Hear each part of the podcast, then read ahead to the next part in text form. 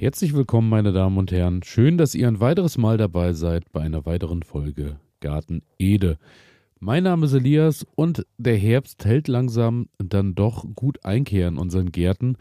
Und äh, der Herbst bringt dann aber auch immer mal äh, Zeiten für was Neues mit sich. Und so ist es unter anderem so, dass natürlich auch gerade im Herbst, wenn jetzt die Tage wieder beginnen, wo es auch hoffentlich ab und an mal wieder regnet, denn äh, ja, auch das ist ja, hat ja eher Seltenheitswert im Moment. Aber es ist dann doch so, dass es äh, jetzt die richtige Zeit ist, um Hecken zu pflanzen. Und äh, um jegliche Art von Gehölz in den Boden zu bringen, damit habe ich mich ein bisschen auseinandergesetzt, denn bei mir ist es tatsächlich so, ich habe ja nicht nur den äh, Garten, der quasi für Gemüseanbau und Co. ist, sondern habe zu Hause am Haus auch noch so ein kleines, also wirklich Minimalfläche an äh, ein bisschen Gras und Co. Und dort sind unter anderem auch die Hühner unterwegs. Und dort sind so ein paar Ecken, ja, die sind in letzter Zeit äh, so ein bisschen immer hinten runtergefallen, weil ich äh, dachte, irgendwann kümmere ich mich darum und dann ist das ganze Jahr dann aber doch irgendwie eher Gemüse im Vordergrund und dann ist jetzt dann doch auch die Zeit angebrochen, wo es draußen im Gemüsebeet dann doch auch etwas ruhiger wird, wo zwar auch noch jede, jede Menge Arbeit rumliegt, aber die kann ich dann manchmal auch mal an solchen Tagen liegen lassen. Und daher dreht sich heute alles darum, dass ich Hecken pflanzen möchte und ähm, auf was es da zu achten gilt, beziehungsweise was ihr euch vorher vielleicht für Gedanken machen solltet und äh, wie ich das Ganze angehe, möchte ich euch heute hier in der aktuellen Folge erzählen. Und zwar ist es so, dass äh, jetzt natürlich für alle Pflanzen, die nicht frostempfindlich sind, natürlich dann äh, der beste Zeitpunkt ist, die in den Boden zu bringen. Habt ihr frostempfindliche Pflanzen beziehungsweise vielleicht auch Gehölz, was erstmal ein Jahr am Standort stehen sollte, dass es erstmal so langsam sich einwurzeln kann und sich heimisch fühlen kann, dann ist natürlich das Frühjahr vielleicht die bessere Wahl. Aber ansonsten bei allem, was winterhart ist und was mit eurem Breitengraden äh, gut zurechtkommt, kann von Ende September bis Anfang Dezember in den Boden gebracht werden.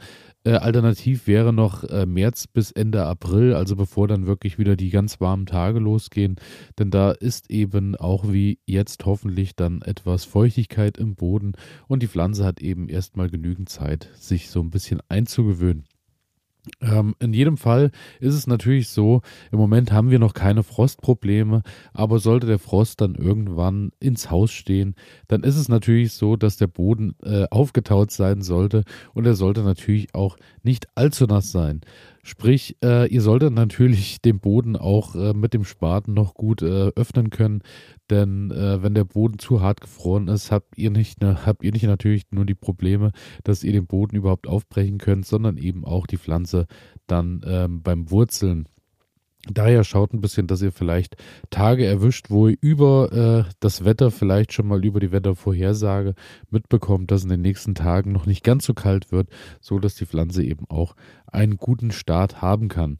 Und ähm, es ist so, dass am besten natürlich der Boden nicht verdichtet ist, dass er schön durchlässig ist, dass sich keine Staunässe bildet. Daher, äh, wie können wir das Ganze natürlich ein bisschen vorbereiten?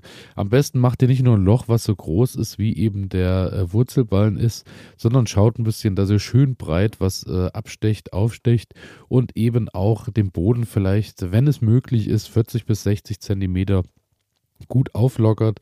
Bei mir ist das Ganze etwas schwierig, denn da, wo ich anfangen möchte und möchte, dass äh, die Hecken dann reinpflanzen, ist es so, äh, dass vorher auch mal äh, Fichten hier standen, die wirklich auch sehr hoch waren. Die haben wir, ich glaube, vor vier, fünf Jahren mittlerweile dann doch auch schon ähm, gefällt. Und äh, die Wurzeln sind natürlich überall noch im Boden, was dazu natürlich führt, dass ähm, da rundherum überall immer noch dicke Wurzelstücken im Boden sind, die es erstmal gilt rauszuholen, denn äh, ansonsten ja hat hat neue Wurzelwerk natürlich auch wenig Platz und ähm, wenn wir das Ganze dann ein bisschen tiefer lockern und ein bisschen tiefer ausheben, ist es natürlich so, dass man das gleich nutzen kann, um Steine und Co. auch aus dem Boden zu holen, genauso wie äh, hartnäckige Unkräuter wie Giersch und Co., weil äh, alles das, was wir natürlich jetzt schon mal aus dem Boden rausbekommen, geht dann natürlich am Ende auch unserem Hecken und unserem Gehölz nicht so auf die Nerven, beziehungsweise lässt dem dann eben auch mehr Platz zum Ausbreiten. Und ähm, bei mir ist es so, dass äh, ich eigentlich, wenn ich oben im, wenn ich im Gemüsegarten bin, wo ich immer ein bisschen schauen muss, wo der Boden eben auch äh, gut genutzt wird, packe ich dann auch in die Pflanzlöcher immer noch mal ein bisschen gut durchgereiften Kompost, beziehungsweise würde euch auch ans Herz legen, dass ihr eben schaut, dass ihr ein bisschen Nährstoffe in den Boden bringt, gerade für den Start. Das äh, nimmt natürlich jede Pflanze gerne an. Hier ist es so, dass die Pflanzen, wie gesagt, direkt an den Hühnern dran stehen, beziehungsweise im äh, gezäunten Bereich bei den Hühnern. Und da ist es wirklich so, das ist Bodenleben recht aktiv. Da ist auch ähm, viel Dung im Boden, weil natürlich die Hühner auch überall ihre äh, Hinterlassenschaften liegen lassen und somit eigentlich da wirklich ein tolles Bodenleben ist. Äh, sobald ich etwas tiefer komme, sind auch wirklich einiges an Würmern da. Also da ist wirklich gut Leben und der Boden sieht auch wirklich von der Farbe her schön dunkel aus. Also ich denke, da sollten die Nährstoffe kein Problem sein. Falls ihr zu Hause ähm, ein bisschen einen kargen Boden habt, vielleicht auch ein bisschen einen sandigen Boden, dann schaut eben einfach, dass ihr da irgendwie ähm, ein bisschen Nährstoffe erstmal in den Boden kriegt, eben gerade für den Start der Pflanze. Bei mir ist es so, dass ich mich ähm, für Containerware entschieden habe. Sprich, Containerware bedeutet in dem Fall einfach, dass es eben getopfte Sträucher sind, die in der Regel dann auch ähm, in den Töpfen kultiviert wurden, beziehungsweise eben da auch reichlich Erde noch oder Substrat um die Wurzeln sind, um den Wurzelballen. Das, was ihr im Moment auch kaufen könnt, sind, äh, ist wurzelnacktes Gehölz.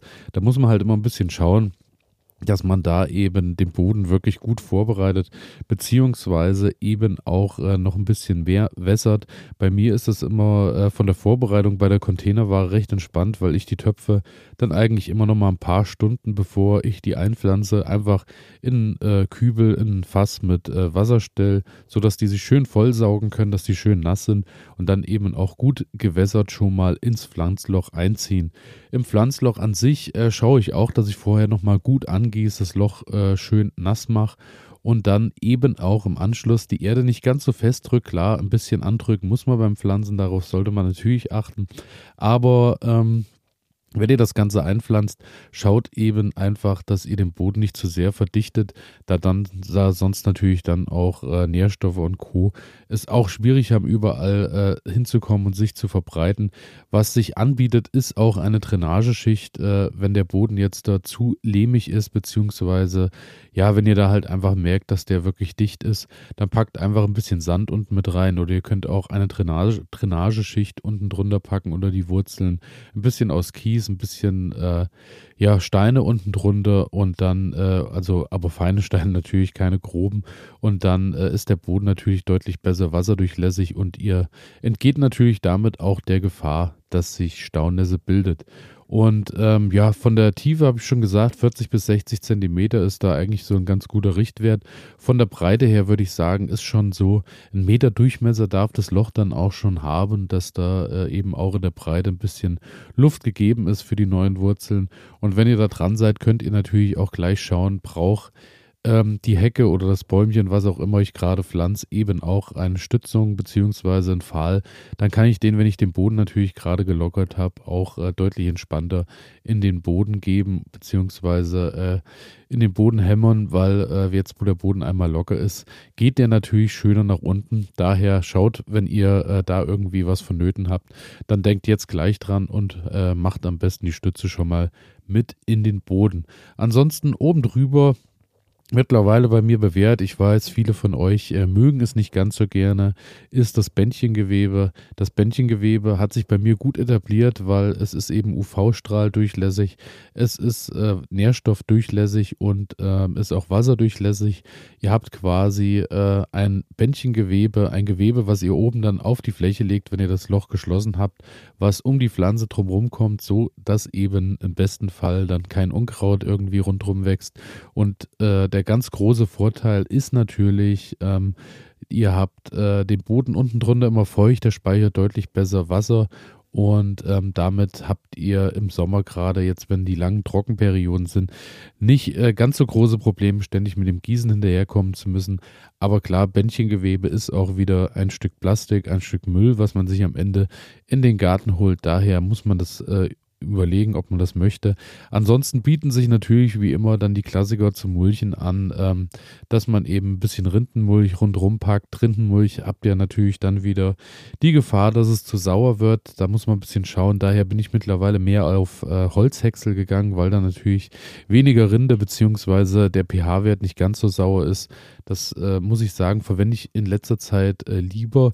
Aber was auch äh, sehr gut funktioniert und was natürlich auch gleich ein bisschen Dung mit reinbringt, ist eben auch Rasenschnitt, den man rundherum legen kann zum Mulchen. Auch das funktioniert ganz wunderbar. Muss eben nur darauf geachtet werden, dass ihr den Rasenschnitt nicht ganz so ja, eng aufeinander legt, beziehungsweise den Rasenschnitt nicht so nass übereinander stapelt, da sonst natürlich die Gefahr ist, dass euch das Ganze dann am Ende äh, weggammelt. Und das wollen wir natürlich vermeiden. Ja, und äh, dann steht der ganzen Sache eigentlich nichts im Wege, dass äh, euer Pflänzchen, eure Hecke gut äh, anwächst, erstmal über den äh, Winter und dann eben auch im Frühjahr im besten Fall schon austreiben kann. Bei mir war jetzt die Frage äh, zum Thema der Sorten, was ich so pflanze. Da will ich euch mal so ein bisschen erzählen, was meine Richtlinien waren, beziehungsweise das, woran ich mich orientiert habe. Ich habe ja schon gesagt, äh, es steht so in der Ecke bei den Hühnern und äh, da ich natürlich den Hühnern zum einen auch ein bisschen was Gutes tun möchte und zum anderen auch äh, den Vögeln, die sonst so hier unterwegs sind, und das sind tatsächlich in letzter Zeit erfreulicherweise wieder äh, einige, trotz äh, Katzen, die hier auch auf dem Hof unterwegs sind. Und daher habe ich mich erstmal entschieden, ein bisschen Vogelnährgehölz äh, einzupflanzen und bin da auch auf eine Baumschule gestoßen, die dann, ähm, nachdem ich hier und da mal so ein bisschen gelesen habe, was sich so dazu anbietet und wo auch ein bisschen Vielfalt in den Garten kommt, habe ich äh, eine Baumschule gefunden, die tatsächlich auch äh, so Pakete schnürt. Sprich, äh, das sind fünf Arten von Gehölz und dazu habe ich halt pro Gehölz zwei Pflanzen, so dass ich wunderbar auch zum einen hier zu Hause am Haus von jeder Sorte ein Pflänzchen einer Hecke in den Boden bringen kann und die andere kommt eben mit hoch in den Garten. Und so habe ich dort natürlich auch ein bisschen die Vögel rundherum versorgt. Und da äh, ist es zum einen der gemeine Schneeball, Scharlachdorn oder auch Fliederbeere genannt. Der äh, wiederum wächst dicht ver äh, verzweigt und breit aufrecht, also da scheint genügend Nistmöglichkeiten zu geben. Der ist mit einer Höhe von zwei bis vier Metern auch schon äh, recht hoch, wenn man ihn wachsen lässt. Natürlich muss man ein bisschen schauen, kann den natürlich durch regelmäßigen Schnitt auch etwas eindämmen. Die Blüten sind weiß und die zeigt er von Mai bis Juni und im Anschluss gibt es roten Fruchtschmuck bis in den Herbst hinein und äh, die roten Beeren scheinen tatsächlich ähm, für Vögel wirklich ein Genuss zu sein und auch auch äh, ja, sehr gerne auf der Speisekarte zu stehen. Daher gemeiner Schneeball lohnt sich schon mal. Dann die Sandrose ist das zweite. Juni bis Juli äh, hellrosa Blüten und ab September reifen dann die roten Hagebutten, die bis in den Winter hinein an der Rose haften. Also auch da bis in den Winter hinein etwas Nahrung für die Vögel. Dann äh, Schlehe habe ich auch oben im Garten schon. Ist auch ein wunderbar äh, einheimisches äh, Gehölz ist ja auch häufig noch an Wegesrändern zum Glück zu finden, beginnt im April weiß zu blühen und bildet im Herbst die äh, bekannten dunklen schwarz-blauen Schlehen und äh, die können dann nach dem ersten Frost äh, verarbeitet werden, soll sie erst einmal äh, reinfrieren, dass es äh, besser schmeckt. Ob die Vögel auch so lange warten, glaube ich weniger, denn bei mir im Garten sind tatsächlich mittlerweile schon wieder fast alle Schlehen verschwunden. Da hat sich schon äh, jemand reichlich bedient. Dann die Kupferfelsenbirne ist ein großer mehrstämmiger Strauch, drei bis vier Meter auch hoch und ähm, ist so Frühjahr und Herbst äh, tatsächlich in verschiedensten Farben ähm, in der ja in der Färbung beziehungsweise ist eben sehr auffällig und sehr äh, ja schön und bildet eben dann auch die äh, kleinen Früchte und ja auch ein Vogel Nährgehölz. Dann das Pfaffenhütchen ist vom Namen her auch eine ganz schöne Sache, aber da ist Vorsicht geboten. Natürlich äh, kommt der Name daher, da ähm, die Früchte beziehungsweise ja die Blüten eher äh, Pfaffenhütchen äh, ähneln und die bilden Blüten von Mai bis Juni und dann geht es los mit der Frucht, die dann auch eher ins Korallenrot bis Kaminrosa, tolle Umschreibung, äh, blüht beziehungsweise dann eben in Früchte übergeht und ähm, allerdings sind alle Pflanzenteile, besonders aber die Samen, für Menschen giftig. Daher auf der Hut sein. Bei Vogelgehölz ja wirklich häufig so, dass ähm, da dann äh, doch der Mensch es nicht ganz so gut äh, verträgt, was da dran so wächst und gedeiht. Daher immer ein bisschen schauen, weil äh, wenn man äh, auch noch kleinere Kinder hat, die gerne sich im Garten auch äh, oder gewöhnt sind, ähm, im Garten auch überall was zu pflücken und zu naschen, muss man eben ein bisschen schauen, wo man dann das Ganze hinpackt. Und dann ist es so, dass ich natürlich nicht nur an die Vögel denken wollte, sondern eben auch an das Insektentreiben in meinem Garten. Und daher habe ich mich noch für ein zweites Set entschieden, was eben ein Bienennährgehölz ist, was aber nicht nur für Bienen ist, sondern eben auch für alle Insekten rundherum. Und wenn ihr länger dabei seid, wisst ihr ja, äh, seitdem die Bienen in meinem Garten eingezogen ist, sehe ich da die Welt auch ein bisschen mit anderen Augen, weil man doch ein bisschen mehr Acht drauf gibt, wann zu welcher Jahreszeit eigentlich hier äh, was blüht und wann eben auch ein Nahrungsangebot da ist. Und daher, ähm, ja, habe ich da auch ein bisschen geschaut. Und da habe ich als erstes die Saalweide. Das ist äh, eine anspruchslose und pflegeleichte Pflanze, beziehungsweise ein Gehölz. Da muss ich sagen, das gefällt mir immer schon mal sehr gut, wenn pflegeleicht und anspruchslos irgendwo mit reingepackt ist. Es erträgt Trockenheit und Überschwemmung, auch eine wunderbare Sache, tatsächlich auch in meinem Garten zum Teil vorhanden. Und äh, schön ist äh, gelbe Blüten äh, beginnen tatsächlich schon von März bis Mai. Also gerade März dann auch, äh, da wo das Angebot auch noch nicht ganz so da ist, ist es dann eine schöne Sache, wenn eben da die Bienen und Hummeln sich schon mal bedienen können als eine der ersten Blühpflanzen. Und die wächst tatsächlich auch bis 10 Meter heran. Also da sollte dann noch üppig was zu holen sein. Da werde ich mir auch einen guten großen Platz im Garten aussuchen. Dann habe ich die schwarze Apfelbeere trägt auch den Namen kahle Apfelbeere. Äh, weiße Blüten erscheinen im Mai, schwarze erbsengroße Beeren sind von August bis September reif. Die Früchte profitieren von einem hohen Vitamin C-Gehalt in der Küche, tatsächlich auch als Marmelade, Saft oder Likör zu verarbeiten. Also auch hier erst für die Insektenwelt und dann auch für mich am Ende vielleicht was Gutes mit einem schönen Likörchen. Daher, ich bin gespannt auf die schwarze Apfelbeere. Dann äh, haben wir die Traubenkirsche dabei. Ist im Mai äh, bis in den Juni hinein am Blühen. Anspruchslos und toleranter Gartenbewohner, auch toll. Extreme Frosthärte, auch hier bei uns in der Rhön, äh, dann wirklich auch von Vorteil. Essbare Früchte sind leicht bitter und gesunde Bestandteile von Marmelade, Saft oder Essig. Muss ich sagen, bitter und dann auch noch gesunde Bestandteile in einem Satz ist so eine Sache. Ich bin gespannt. Ich werde natürlich auch da berichten.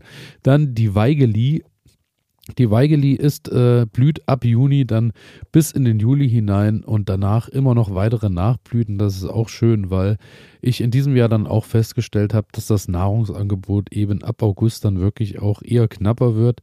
Und äh, daher haben wir hier dann auch ein Gehölz, was eben dann auch in der Zeit hinaus noch ein bisschen was bietet. Und ähm, ja, kommt auch gut zurecht äh, mit nicht verdichteten Böden. Ich denke, das ist klar, da sind wir wieder beim Anfangsthema. Schön den Boden eben auflockern.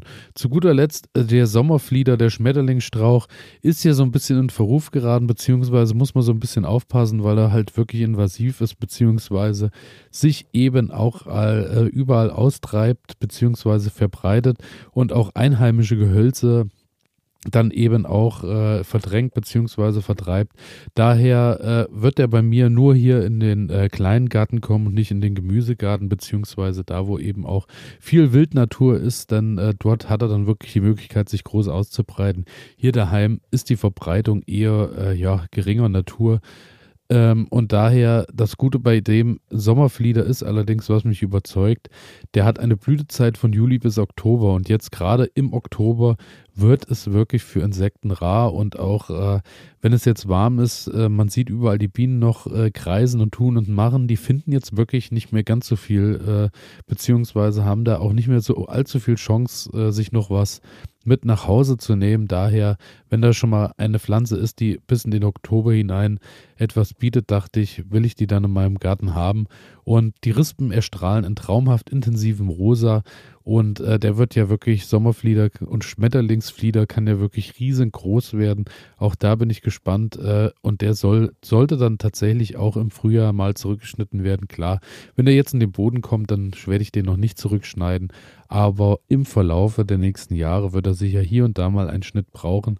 ich muss sagen, ich bin auch absolut äh, neu auf diesem Gebiet, was so äh, diese ganze Geholz- und äh, Heckengeschichten angeht. Bisher kenne ich mich leider immer nur aus mit äh, diversen Sachen, die eben vor allem für mich irgendwie nutzbar sind und nicht nur was fürs Auge sind. Aber auch das gehört im Garten dazu und ich denke, so ein Beitrag, wenn man irgendwo kahle Stellen hat, wo was Neues hin soll, kann man schon mal ein bisschen schauen, dass man da eben auch an äh, alles, was so in der Umwelt, Natur unterwegs ist, eben auch mit zu bedenken. Und äh, was ich euch bedenken, zum Bedenken mitgeben kann, beziehungsweise wärmstens ans Herz legt, ist äh, die Ankündigung, dass ich ja bereits schon erwähnt habe, dass äh, es äh, neue Geschichten geben wird und neue Geschichten werden erzählt werden. Und zwar ab nächste Woche jeden Dienstag äh, im neuen Podcast, den ich jetzt mit der wunderbaren Nicole alias Gartenspross ins Leben gerufen habe. Der heißt Naturtalent und dreht sich natürlich, wie der Name auch schon sagt, um alles, was in unseren Gärten passiert, beziehungsweise tauschen wir uns aus über das, was uns eben äh, alles in diesem Kosmos beschäftigt. Und äh, wir reden natürlich auch viel über äh, diverse Dinge, über Kochen, über Bücher zu dem Thema, über Filme, über was auch immer. Und äh, ich freue mich da wirklich, dass ich da die Nicole an meiner Seite habe, mit der ich mich wunderbar austauschen kann über vielerlei Dinge. Und dort werdet ihr natürlich jeden Dienstag jetzt einmal in der Woche noch ein bisschen eine kleine, ein kleines Gespräch kriegen zu dem, äh, zu dem, was ich hier sonst an Monologen noch führe. Und äh, daher hört rein. Es würde mich freuen, wenn ihr da natürlich auch auf Folgen und Abonnieren klickt. Ich werde es euch auch in den Shownotes nochmal verlinken. Und dann, äh, ja, seid gespannt. Es gibt schon so einen kleinen Vorgeschmack. Wir haben schon mal so ein kleines Intro, einen kleinen Teaser aufgenommen. Da könnt ihr schon mal reinhören. Und ab Dienstag geht es dann los äh, ja, ich freue mich und ich hoffe, äh, ihr habt genauso viel Spaß dabei. Und daher bedanke ich mich, wünsche euch äh, ein schönes Wochenende und wir hören uns hier wie immer am Montag wieder. Bis dahin, ciao.